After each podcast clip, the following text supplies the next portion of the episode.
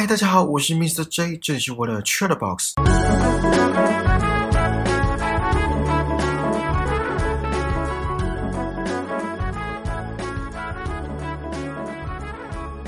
大家应该都有过买心爱的东西的经验吧？哎，这句话怎么听起来有点像废话？那东西刚买来，是不是会格外珍惜？好，这句 也是听起来像是废话。那何谓心爱的东西？是价格昂贵吗？小至 AirPods、iPhone，大至一台车、一栋房子，这些都是高单价的商品。还有别具意义的，也可以是心爱的东西，比如说结婚戒指。这里就不管钻石是几克拉的了，或是很重要的人的遗物，这也可以是心爱的东西。今天要讲的这集蜡笔小新，就是有关当一个人获得心爱的东西会有什么反应，包括他身边的人。这集叫《爸爸的重要的衬衫》。我先大略讲一下剧情：美伢送广志一件国际名牌的衬衫，广志隔天早上马上穿去上班。可是却因为名牌的衬衫，吃个早餐也要被虎视眈眈。出门前，美伢交代不要去吃肉酱跟咖喱乌龙面。到了公司，广志故意引起同事的注意，还说这是便宜货。不过虽然是名牌货，广志却觉得脖子后方的 logo 标志刺刺的，很不舒服。同事马上说：“如果没有那个，不就变成普通的衬衫了？”虽然同事提议不要去吃咖喱乌龙面，最后还是去吃了。过程中，广志很小心，都没有弄脏。回到家，美伢马上冲上前检查衬衫有没有被弄脏，结果袖口被一位女同事因为把茶打翻弄脏了。美伢边洗边骂人。衬衫洗完之后，小新听到广志抱怨脖子后方的 logo 标志刺刺的，很不舒服。要帮忙剪掉，马上被制止。小新说：“爸爸妈妈，你们两个好可怜哦。”广志最后也坦诚，最近被这件衬衫搞得很累，还在同事面前清理衬衫的污渍。美伢为了不让别人认为她是恐怖的太太，从此禁止广志穿那件名牌衬衫去上班。好，剧情大概是这样。所以你们有类似的经验吗？在买了新的东西之后，一开始会特别珍惜。生怕沾到什么，弄脏什么。可是可能过了一段时间，就没那么小心了。我先讲我身边的一个例子。我朋友那时候买了一台新车，而且是白色的。有一次车身去刮到，有一个小凹痕，白色又让那个刮痕更明显了。光这件事情就可以让他念整整一个月。更夸张的是，如果下雨，他也不会开车出去，宁愿穿雨衣骑机车。就因为不想让他的新车淋到雨，搞得有点本末倒置，更别说要他开山路或是那种有泥泞的地方，这可能会要他的命。虽然我是没问过，我自己其实也有类似的心态。之前去日本买了一双球鞋，而且是全白的球鞋。虽然不是那种限量款，可是全白的鞋子照顾起来真的很费功夫。甚至一开始我还会看当天的行程有什么。如果是户外的活动，比如说爬山、露营，我就一定不会穿去。如果只是去餐厅吃个饭，或是去看个电影，我才会考虑穿。而且只要有穿出去，回到家马上擦过一遍。不过我觉得主要是因为是全白的鞋子，而不是因为是新买的。另外一个是在几年前，我刚买 MacBook Air 的苹果笔电的时候，我宝贝的跟什么一样。有一次我表姐没把键盘套，哎，那个叫键盘套吗？还是键盘膜？反正就是他没有把那个拆掉，就直接把荧幕盖上。我的反应就跟小新准备要剪掉衬衫的 logo，可是被广志跟美牙制止一样。我当场发脾气说：“你这样荧幕会坏掉！”哎。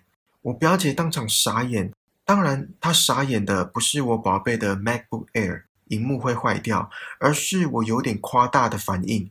虽然几年后的今天，如果有人在做相同的动作，我一样会制止。毕竟一台 MacBook Air 对我来说真的不便宜。在公司，广志觉得脖子后方的 logo 标志刺刺的，很不舒服。同事马上说，如果没有那个。不就变成普通的衬衫了？而之后小新要剪掉 logo 标志，广志跟美牙也说了类似的话，那么做的话，不就变成普通的衬衫了吗？这两段对话让我想到，之前有些人会买名牌的提袋，不是商品本身哦，而是去买东西都会附的购物提袋，把商品装进去的外面那个包装袋，在网络上一个可以卖几十块到几百块不等。然后想想，如果把这些购物提袋的 logo 都划掉，那就跟一般的袋子没两样了。有啦，可能设计上还是有差，可能材质或是其他部分会有不同。呃，我也不是那方面的专家，说不定也要熟知那个品牌的人才认得出来。可是不管到底有没有差，我们回头看那两句话，如果没有那个，不就变成普通的衬衫了？那么做的话，不就变成普通的衬衫了吗？这里有两个点值得讨论。第一个是，其实大部分的人都分不出来那是高档货还是一般货。如果没有那个，不就变成普通的衬衫了？这很显然的就是在说，很多人其实都是认 logo，而不是真的欣赏名牌的设计、名牌的质感、名牌的舒适度等等。现在如果有两件衣服，然后都把 logo 遮住，一件是名牌，一件是平价商品，如果盲测，我相信广智跟美牙会认不出来吧？或许现实生活中也有很多人都会选错、瞎猜。可能还高谈阔论的说，平价衣服的布料用的比较高级，也很笃定的说，名牌衣服的设计感有待加强。类似的情况不只是在衣服，之前也有看到对路人盲测饮料，一杯是高级的高山红茶，一杯是一般的红茶，也不是所有人都答对，高级的红茶也有被批评。甚至是蜡笔小新有一集名称叫“说实话大会”，有一段剧情是风间请吃巧克力，并且说那是比利时道地的高级巧克力。妮妮吃了赞不绝口，什么浓密滑顺的口感，什么不会太甜腻的细致口味。殊不知那些是超市卖的特价巧克力，并不是什么比利时的高级巧克力。我是不知道作者有没有在刻意讽刺这个现象，可是倒是蛮写实的。好，这是第一点。第二点是我们到底是在买商品还是在买品牌？卡通中美伢有说，跟平常穿的衬衫比起来，名牌衬衫舒服多了。虽然广志表示认同，可是他更在意的是脖子后面的标志刺刺的不舒服。讽刺的是，即使不舒服，还是不愿意把它剪掉。所以由此可知，这一对夫妻档是在买名牌，而不是商品本身的体验。在好书分享零偏见决断法的第二集，也就是节目的第十四集当中，我讲到说，几年前我想买笔电，其实一开始心里就有个偏好的品牌，我想买苹果的 MacBook Air，也就是我现在在用的这台。那时候只是想说，因为我手机是 iPhone，这样在系统作业上会比较顺手。当然，有一部分也是因为苹果这个品牌，用到现在也快五年了，商品体验到目前为止，我个人是认为物超所值啦。虽然这样讲是有点结果论。那我们来浅聊品牌迷思吧。相信大家都有自己喜好的品牌吧，或是固定买哪一家的商品，比如说三 C 产品就用 Apple 的。或是衣服比较常买 Uniqlo 的，咖啡就只独钟星巴克。有些人是看中那个品牌的东西，包括品质、设计、服务、价钱、商品体验等等。可是反观有些人，只是为了跟风就买所谓的主流商品，手机一定要买 iPhone，咖啡一定要喝星巴克。衣服一定要穿 Tommy 或是其他，呃，好，其实我也不知道现在服饰品牌的主流是什么。每个人的消费习惯不同，我就不予置评了。我的意思是，找到适合自己的商品比跟风更重要。虽然一分钱一分货的道理在很多情况下都适用，可是真正厉害的是能够把平价的衣服穿成像是名牌货，这才是真本事。相信大家应该都有看过路上有人背着名牌包，穿着名牌货，可是那些装饰品跟人却很不搭的景象吧？都不知道这是人在衬托名牌，还是名牌在衬托人，或是两个都不衬托，互不相干。如果要摆脱品牌迷思，或是想知道是不是因为那个品牌的标签而购买，我觉得可以在冲动前问自己一个问题：商品拿掉 logo 之后，是否还会想要购买？这个问题还蛮实用的。如果像刚刚说的，是因为东西本身的品质、设计、服务、价钱、商品体验，那就买吧。那如果只是单纯因为那个 logo，嗯，一样不予置评。现在，请让我问你们一个问题：你们觉得珍惜的程度跟商品的价钱有关吗？也就是说，这个东西越贵就会越珍惜吗？举个例子好了，一双袜子破洞跟一部车有刮痕，哪一个比较令人心疼？应该是车子的刮痕吧。那个刮痕不只是在车的外壳上，也在心中多了一道刮痕。我相信袜子的破洞不会在心中也凿了一个破洞吧？好，这是东西不同的例子。那再举一个好的，举个相同物品的例子，衣服。现在如果有一件因为别人穿不下送的平价上衣，跟一件自己买的要价三千块的联名款上衣，同时被泼到咖啡，你们会先洗哪一件？会比较心疼哪一件？应该也是后者吧。要价三千块的联名款上衣，所以珍惜的程度跟商品的价钱有关吗？我是觉得有，而且很有关联。不管是相同物品之间，或是不同物品的比较，就像这集的蜡笔小新，广志吃个早餐也要被美牙虎视眈眈，出门前还交代不要去吃肉酱跟咖喱乌龙面。就怕会沾到名牌衬衫，就像我不会穿全白的球鞋去爬山露营一样，这人之常情，可以理解。毕竟价钱比较高的东西，在心中的地位难免也会比较高。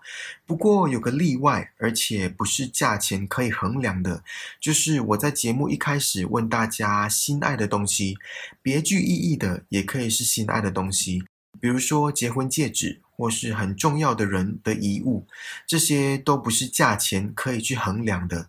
然后之前有一部韩剧叫《我是遗物整理师》，听说很好看，我是还没看。有机会的话，我会再找时间来瞧瞧。好，这是题外话。那些所谓无价的心爱的东西，顾名思义，就是无法定出一个价钱，可是却价值不菲。